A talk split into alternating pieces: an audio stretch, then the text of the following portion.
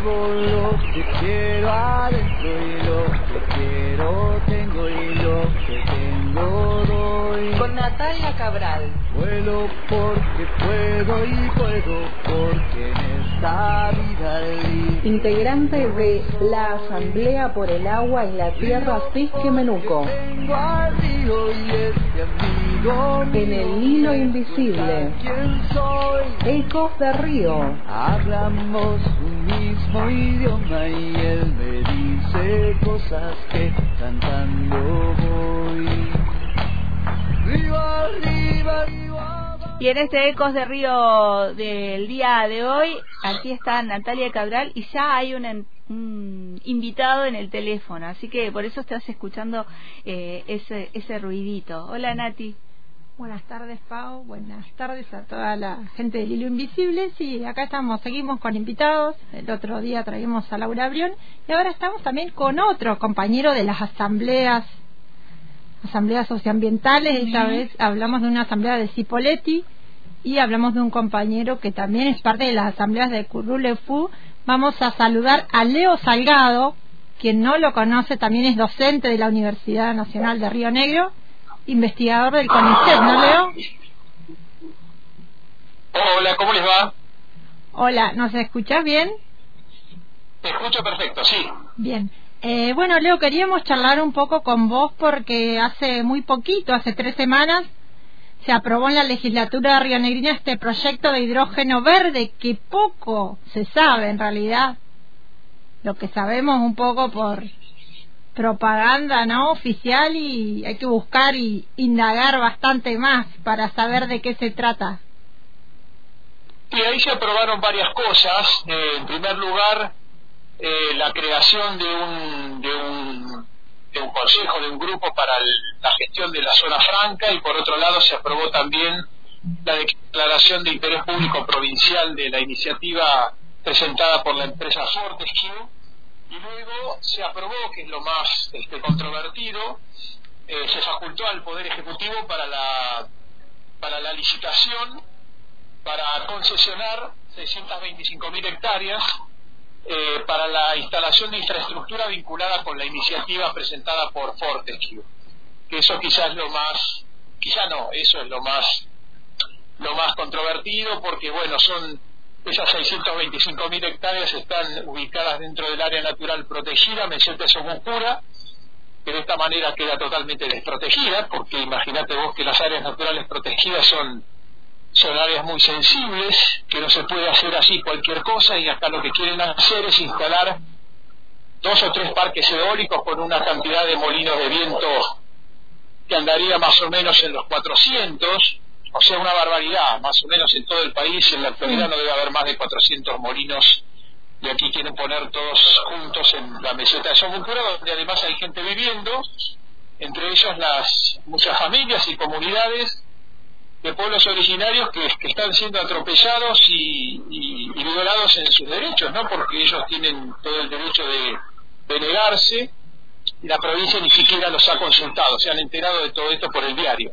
Sí, Leo, pero bueno, para especificar un poquito, para hacerlo un poco más simple, ¿podés contarnos eh, de la manera más simple de qué se trata el hidrógeno verde y para qué se usa?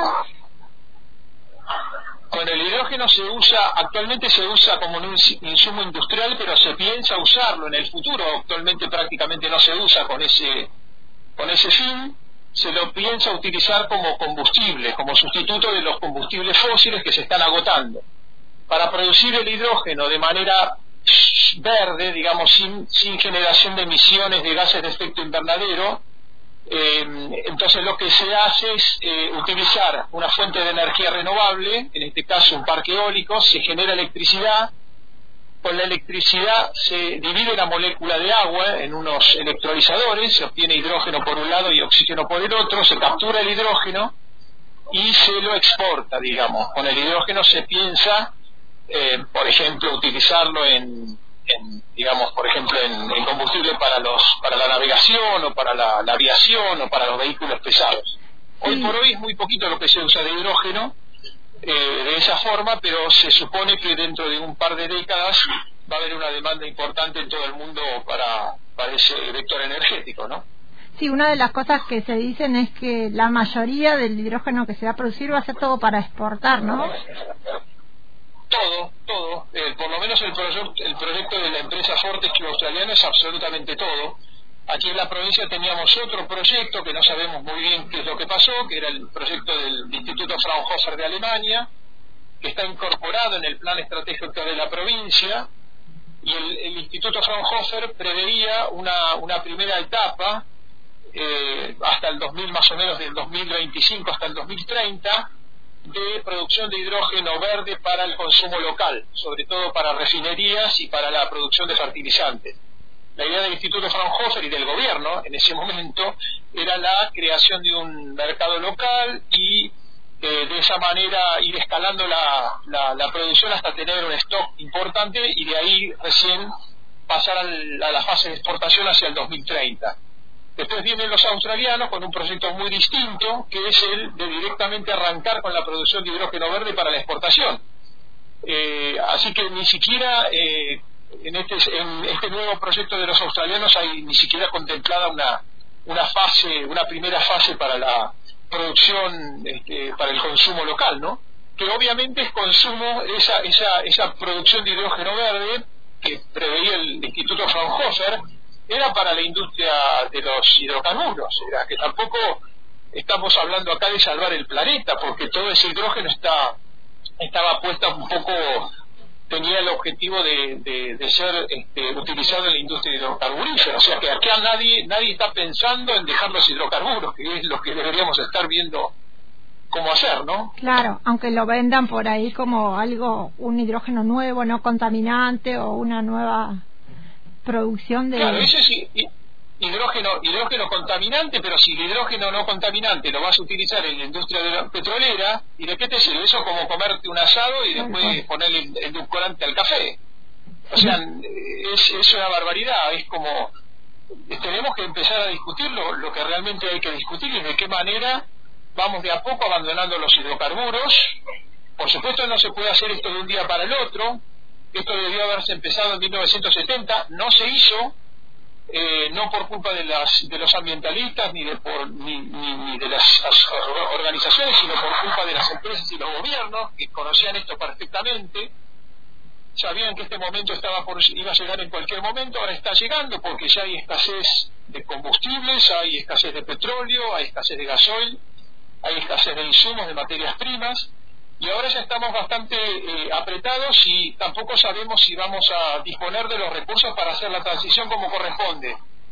Así que lo más probable es que los próximos años sean muy difíciles, con muchísimos problemas, y bueno, deberíamos ir este, viendo de qué manera cambiamos ese temporal que se nos viene, ¿no? Hay esa escasez de agua también, que estamos en crisis hídrica. Bueno, claro, es decir, el hidrógeno verde se utiliza agua, que hay una crisis hídrica importante.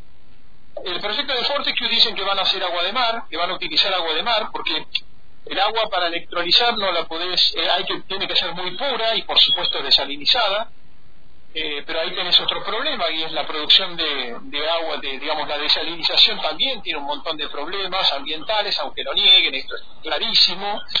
Por supuesto que hay tecnologías que de alguna manera intentan este, disminuir o minimizar los impactos, pero que tienen impactos, tienen impactos. Y no olvidemos que toda el área de la costa atlántica es muy sensible, ¿no? Tiene dos áreas naturales protegidas que quedarían también desprotegidas, con una planta ahí de producción de amoníaco verde, con una planta desalinizadora, con una planta de producción de hidrógeno verde, con un puerto de aguas profundas. Yo no, que, que me cuenten cómo eso puede ser compatible con, con, el cuidado del ambiente. Es una cosa de locos. Deberíamos estar haciendo exactamente lo contrario. Si estamos yendo a contramano de lo que, de lo que, digamos, de, la dirección correcta. Claro, cuando hablan de que se va a peligrar los cóndores, es que ahí va a haber una una planta también en ese lugar o todavía no está especificado los lugares donde van a estar puestos.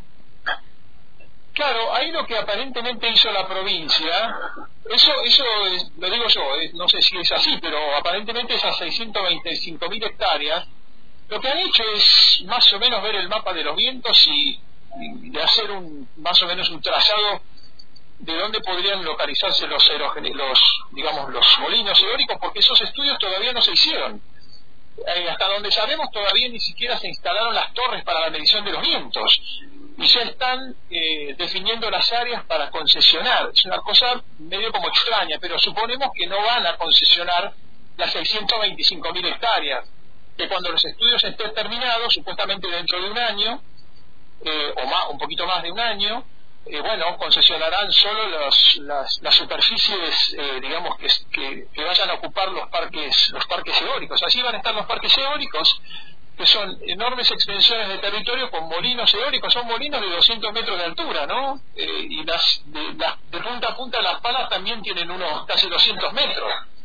Sí, es como que va todo muy rápido. Desde que se anunció, me acuerdo el año pasado el proyecto hasta ahora que bueno, quieren...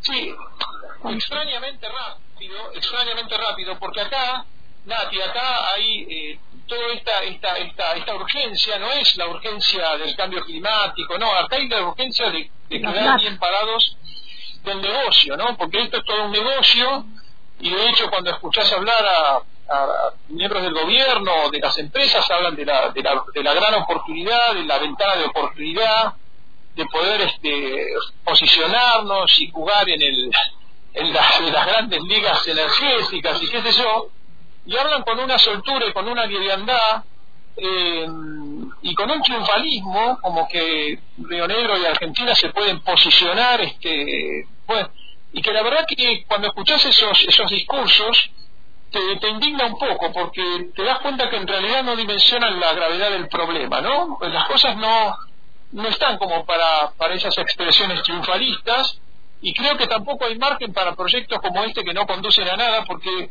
cuanto más tiempo perdamos en, en, hacer nuestra transición o por lo menos ponernos de acuerdo en lo que deberíamos hacer, cuanto más tiempo perdamos, más, eh, más cerca vamos a estar del desastre. No, no hay margen para, para perder el tiempo. Sí. Eh, bueno, Leo, te hago la última y te agradecemos el tiempo que te tomaste para atendernos. Quería preguntarte por las comunidades indígenas que están ahí, que se encuentran justamente en esos lugares y que no fueron consultadas. Eh, ¿Cómo sigue esto? ¿Tenés idea? Bueno, no sé, sé que están muy preocupadas, de hecho yo estuve en alguna reunión y están muy, muy preocupadas, porque esto es una constante, ¿no? Esa es una constante, no es algo eh, digamos, que, que, se les pasó a los miembros del al, gobierno. Esto es una constante de un, un avasallamiento constante de, de, sus derechos. Esto debió haberse consultado. ¿no? Ahora, el tema de la consulta, de esa consulta, por supuesto, no es como la, audiencia pública que es no vinculante. Acá esta consulta es vinculante. Si ellos dicen no, es no. Es decir, ahí no hay, no hay, no hay, no hay una opción. Entonces, en vez de embarcar a la provincia en esta en estas historias y en vez de hacer esos anuncios triunfalistas, porque después la gente se ilusiona, sobre todo la gente de Sierra Grande que está muy necesitada, necesitada de trabajo, y, es un poco jugar con, la, con las expectativas de la gente y con las necesidades de la gente. Entonces, después no le pueden echar la culpa a las comunidades de que estos, estos proyectos se cayeron, porque estuvieron muy mal planteados desde el comienzo y ahora la verdad que no es culpa ni de los ambientalistas, ni de los pueblos originarios, ni de nadie si este proyecto se cae, sino que es culpa de la, de la improvisación y del mal manejo del gobierno que está haciendo de todo esto. Claro, sí. Eh, bueno, Leo, te agradecemos muchísimo. Sabemos que hoy también vas a estar eh, vas a estar en un panel sobre extractivismo, ¿no? En la Universidad de Río Negro. Sí, a las 7 de la tarde ahí. si, querés invitar acá a toda la audiencia a participar, podés hacerlo. Vamos a estar ahí compartiendo mesa. Bueno, un abrazo, Leo. Bueno, Nati, un beso. Chao, chao. Hablamos ahí con Leo Salgado, integrante también de la Asamblea Socioambiental de Cipoletti, un poco charlando sobre el hidrógeno verde. ¿Te acordás, Pau, cuando yo lo traía el año pasado, que salía poco y nada, viste, como algunas cositas nomás. Como que iban apareciendo algunas informaciones. Sí. Iban como ahí apareciendo... Todo muy rápido. Todo muy rápido. Y eh, esto que mencionaba recién... Eh, Leonardo, sí. Leonardo, eh, que la ilusión de la gente, porque me acordaba que cuando se trató el proyecto, hubo una marcha de la UOCRA, por ejemplo, que estaban defendiendo el proyecto. Sí, a favor estaban, Eh, sí, estaban y ahí ellos ahí se- afuera. Claro, se produce como también la falta de información y esta falta de, de hacer las cosas tan mal por parte de la, de la provincia también generan estas situaciones, ¿no? El enfrentamiento entre eh, vecinos y vecinas que, que conviven en el mismo territorio eh, y esto que le decía no es culpa si el proyecto no se lleva adelante no es culpa de las comunidades ni de Sí. ni de los ambientalistas ni de nada como quiere por ahí este hacerse Bueno, ver lo no mismo sucedió hace un tiempo, ¿te acordás con la central nuclear? Creo que Claro, fue el debate en sí. 2017 que se iba a instalar en Sierra Grande, que después la corrían para acá y para allá, y que claro, mucha gente que quiere porque la situación en, en los pueblos está re difícil y hay mucha gente que necesita laburo y con la promesa de miles de puestos de trabajo Claro. que vienen ellos y te venden. Que, que vamos a decir que no es que estos miles de puestos de trabajo mañana van a estar en marcha, sino que, como ahí decía Leonardo, esto está, se está viendo, se está trabajando todavía, las plantas no están puestas, todavía hay que preguntar eh, a las comunidades, todavía hay que hacer un montón de cosas, pero sin embargo se plantea en el informativo provincial como que eso ya está y los puestos de trabajo están ahí. Sí. Entonces la gente, este, obviamente, como decís, con la necesidad de trabajo sale, ¿no? Me Claro, me acordaba de esa imagen, ¿no? De la gente de la UCRA fuera de la legislatura defendiendo el proyecto, este, eh, bueno, muchas cosas. Hoy una charla. Eh, recordame el horario, dónde va a ser Sí. y el panel, porque vas a estar participando como parte de la Asamblea por el Agua, junto con Leonardo, que va a estar por parte de la Universidad de Río Negro. Sí. Eh, Va a estar también, bueno, Ayelen, que es otra compañera de la asamblea, y Agustina también, eh, otra compañera. Nosotros vamos a estar un poco hablando na- de nada técnico, pero sí de la organización de la asamblea, como Claro. la participación de la asamblea que venimos hace un tiempito. Y bueno, eh, justamente Leonardo va a estar hablando sobre hidrógeno verde, así que va a estar interesante. Hay gente que también va a estar hablando sobre minería, sobre fracking, así que quien quiera ir a escuchar, a las 19 ahí en la Universidad de Río Negro. Bien, bueno, ya saben, pueden ir y interiorizarse un poco más acerca de esta temática. Gracias, Nati, por, por traernos esta información hoy y nos vemos el próximo miércoles. El próximo miércoles creo que hay censo. Me Ay, parece que es el censo. Sí, tenés que razón, el otro el otro. Estoy muy atenta porque voy a estar censando. Ah, después nos podés contar la Así experiencia que después de, les cuento de- la de hacer el censo. Nos vemos el otro. Porque tengo al río y este amigo mío me cuenta quién soy. Ecos de Río, abajo. en el hilo invisible, Viajo hasta tu corazón. por el agua y la tierra Fisque Menuco.